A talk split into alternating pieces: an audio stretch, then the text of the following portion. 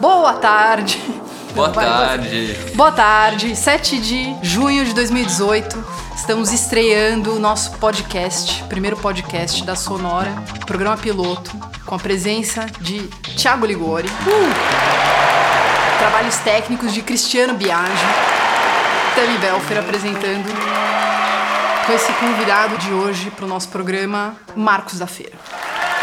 É, preciso acreditar na rima. Enquanto tiver força, a gente vai pra cima, é cair. Sacude, vamos aí, é cair. Mas é, preciso acreditar na rima. Enquanto tiver força, a gente vai pra cima, é cair.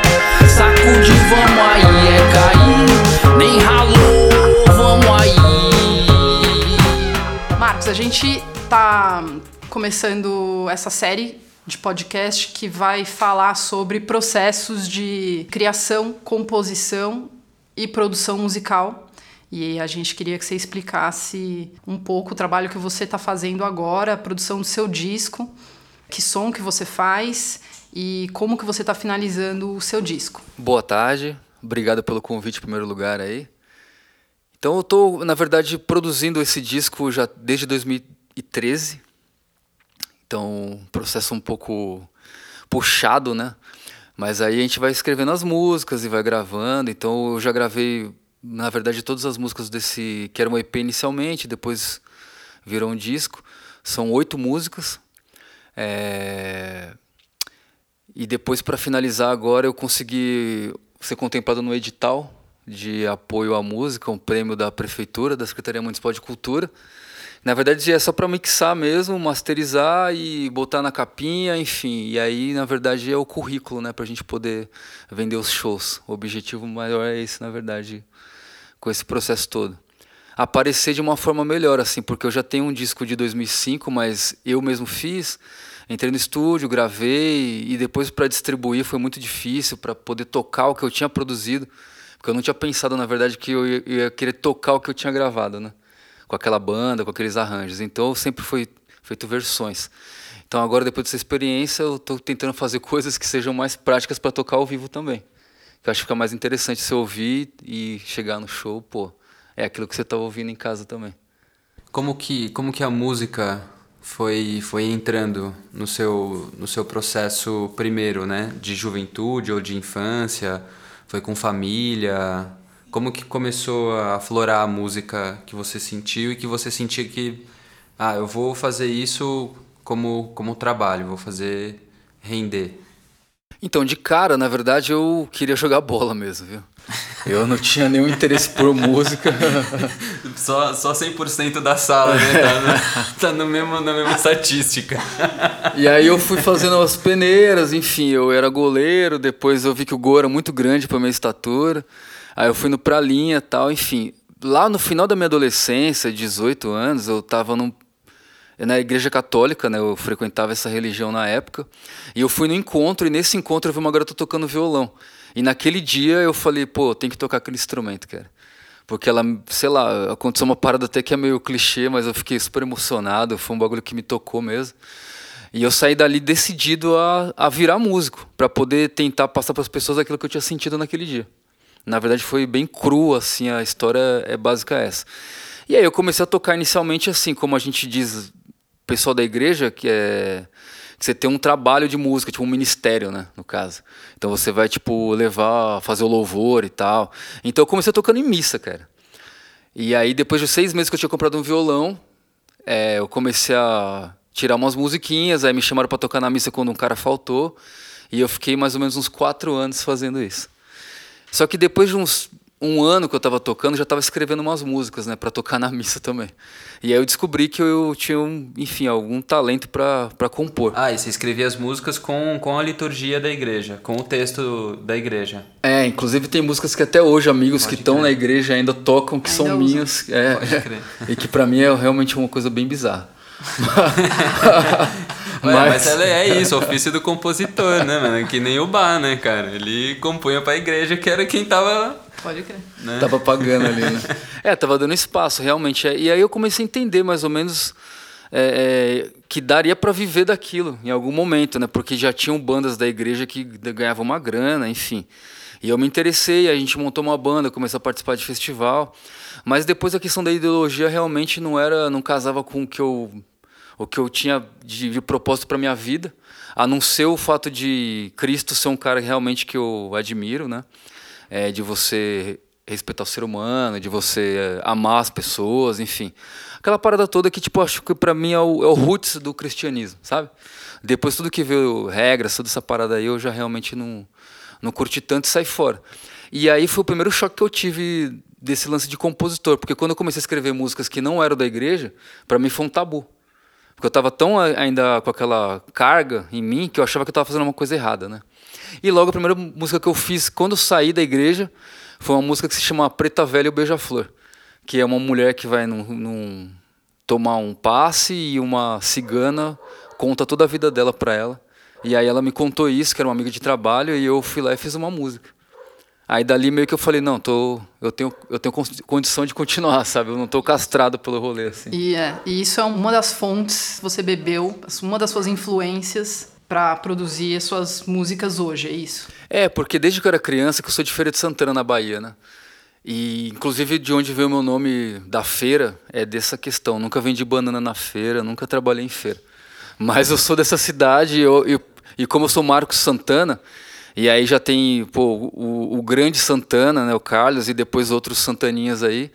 Enfim, aí eu preferi ser um cara mais exclusivo, botei Marcos da Feira, por causa da minha raiz. E eu sempre ouvi o tambor, porque lá é comum ter festa de santo, Cosme Damião, ter, enfim, N festas, né? E onde você ouve muito atabaque. Isso foi uma coisa que me interessou bastante, e na igreja eu já usava isso. Inclusive, tipo, muita gente achava engraçado porque como que você não tem um teclado na sua banda e tem um atabaque, sabe? Sem querer eu já estava buscando um certo estilo, mas eu não entendia isso ainda, que naturalmente a gente age de uma forma e às vezes quem está de fora que nota, né? Você mesmo que está ali dentro não consegue enxergar. Então, é, é, essa questão do panteão africano, da, dos orixás, sabe, da, das histórias, muito mais do que a crença é, somente, eu sempre tive no meu trampo de alguma forma, porque para mim os nomes são muito bonitos, né? Tipo, as histórias são muito lindas, as lendas ou enfim verdades Acho que está no coração de cada um acreditar ou, não, né? Mas eu acho que a, a, história, a cultura, isso daí é inegável, a gente tem que abraçar, porque é a história do mundo também, né? Dessa experiência que você está tendo agora de passar de uma experiência de músico, né, uma experiência musical que é mais da performance, né? Você tocar na igreja, você tocar no bar, você tocar numa festa, e aí você é, começar a transpor o, seu fazer artístico musical para o fonograma, né? Para para gravação, para o conceito de arranjo, conceito de como gravar, o que põe, o que não põe, etc. O que, que você acha que nessa passagem do seu processo musical, quais foram as aprendizagens assim, aonde você acha que você estava e aonde você chegou, para onde você imagina que ainda dá para chegar? Isso em termos gerais, tecnicamente, artisticamente, no sentido produtivo também, de como gerir bem o projeto, como economizar tempo, etc. É, é quando eu comecei a tocar assim, para ganhar uma grana, foi em bar. Foi pra Vila Madalena. Então eu chegava no bar, tocava uma música, parava, tocava outra. O cara falou, mano, não vai dar certo, velho. Aqui é música para balançar a bunda mesmo. Então você tem que arrumar um jeito de tocar, tipo, 10 músicas na sequência. Então eu comecei a entrar nesse processo de muita, como a gente diz, a vibe, sabe? De chegar no bar e já ter três entradas, tocar, tocar a madrugada inteira. E sempre assim, uma música atrás da outra, uma música atrás da outra. Então, assim, arranjo zero. Era pouca nota e muito balanço. Esse que era o nosso lema, entendeu? E aí depois, é... como só rolava pouca grana, cara, e a gente ficava sem voz e tocava muito, era muito desgastante. E eu já escrevi, já tinha muita música. Eu falei, não, vou parar, cara, não vou fazer mais isso. Já tenho o Djavan, já tenho o Caetano, eu quero ser o Marcos. E eu vou conseguir ser o Marcos com, a, com o meu trabalho. Se eu, se eu escrevo, né, eu acho que, enfim, nem todo mundo escreve. Então isso deve ser algum sinal de que você tem que acreditar no seu trampo, cara.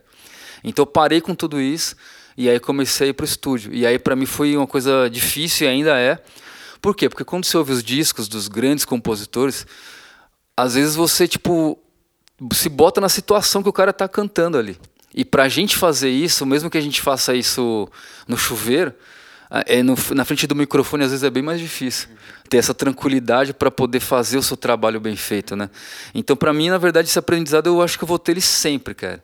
E eu meio que fui sempre aquele, aquela parada, tipo, como não tenho grana, então não tinha como contratar ninguém, então era eu mesmo, era o que eu achava. Então eu já demorei tipo seis meses para fazer uma música, né? Que eu achei que a produção era bacana ali.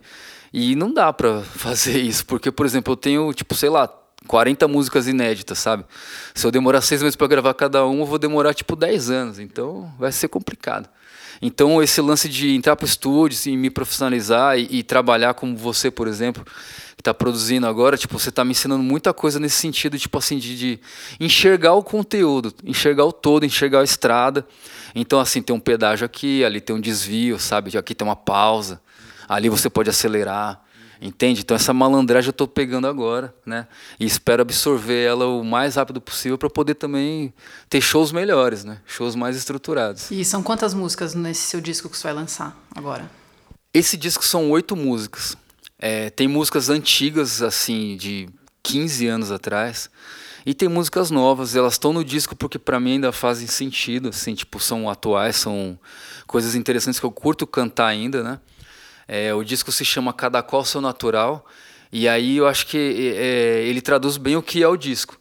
Eu, eu acho que, assim, não querendo me comparar a esses mestres, mas eu, minha linha de trabalho seria mais da Betânia, ou do Ney Mato Grosso, ou do Gil, que eles gravam um disco com diversas vertentes musicais, e nem por isso deixa de ser todas as músicas ali, tipo, as músicas deles, sabe?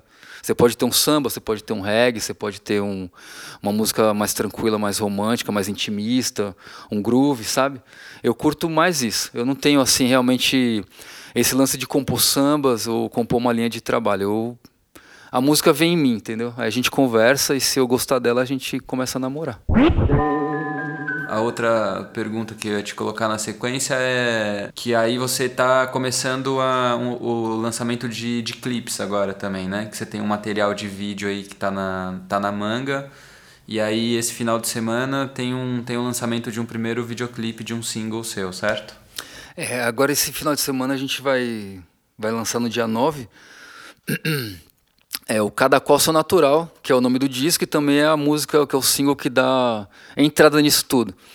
É, ele foi fotografado pela Rebeca Chagas, que é a produtora também, e é minha companheira, né? E foi montado pelo magnata o Fernando Faria Freitas, que é um brodaço, né? E, na verdade, esse clipe, o que, que acontece? Eu faço uma imersão em mim mesmo. Então, assim, eu represento essa imersão em mim mesmo eu indo para a floresta que é um lugar onde eu acho que onde a gente pode enxergar tanto a realidade quanto uma realidade que a gente que é espiritual, né? Onde a gente pode estar em contato com a natureza e um contato e, tipo de volta às nossas raízes também ancestrais, né? Então eu gosto muito de estar no meio da mata. Então meio que assim foi uma busca e de certa forma como você vai fazer a jornada do guerreiro, sabe? Então, na verdade, o que eu estou indo lá? Eu estou indo buscar minha força, minha energia para poder sair para o mundo, entendeu? Então, na verdade, o objetivo mais ou menos dessa leitura que eu fiz dessa música é isso. E o elemento que eu usei para poder é, é, imprimir minha, minha, minha história nesse som é a água. Por quê? Porque a água é uma coisa assim que é que ela que ela tipo assim, ela é totalmente adaptável, né? Ela pode ser um gás, ela pode ser um líquido, ela pode ser uma pedra, ela, sabe, ela bate, ela não quebra, ela fura uma pedra. Ou seja, parece que ela não é nada e na verdade ela é muito poderosa.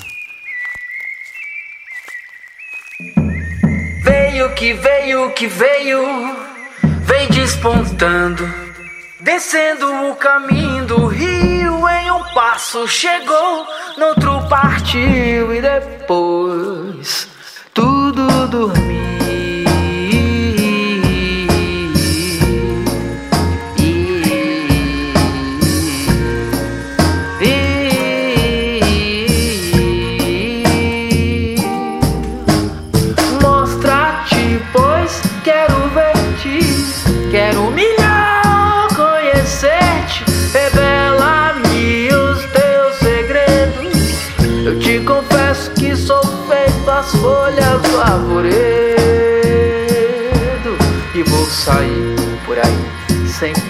Pensar, encontrando novas formas de dialogar.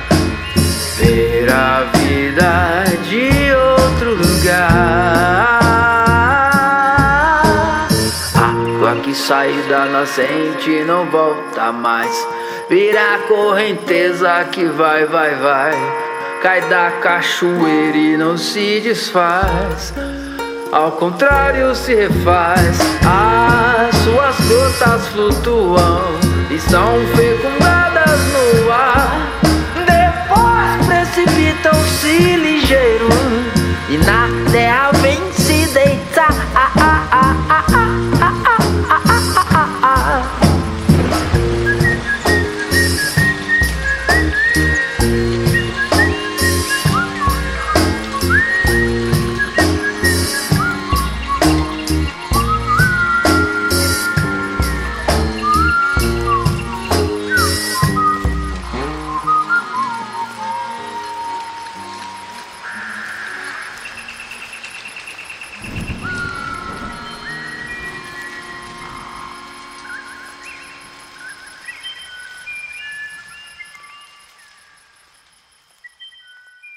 Porque na verdade, assim, tem- eu, eu falo assim como fã, entendeu?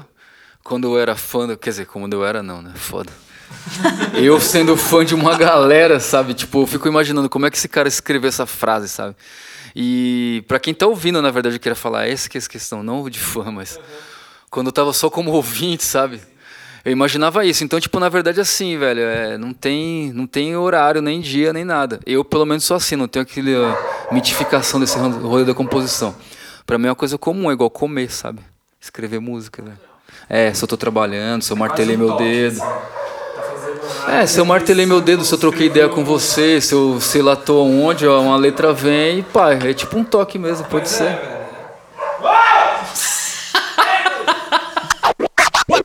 Ô Marcos, e a gente tá falando do clipe, onde é que você gravou o clipe?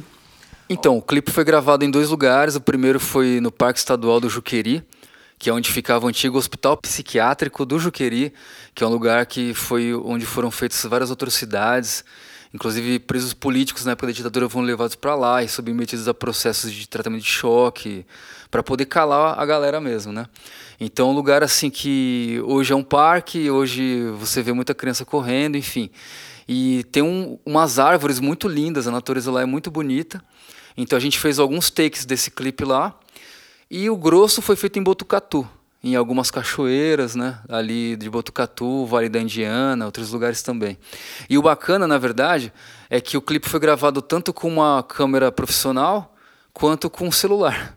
E quando você vê as imagens, você não consegue diferenciar uma coisa da outra. Então é, é legal porque é como o rolê do Marx, né? A gente tem que mesmo que dominar os meios de produção, entendeu?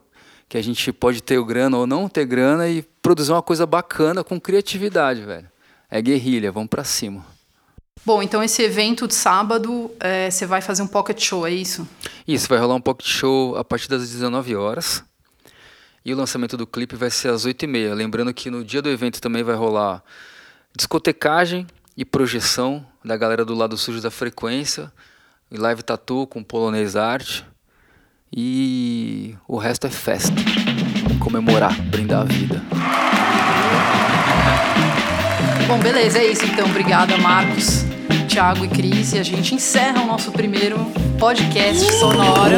Valeu, agradeço. E prontos para os próximos agora.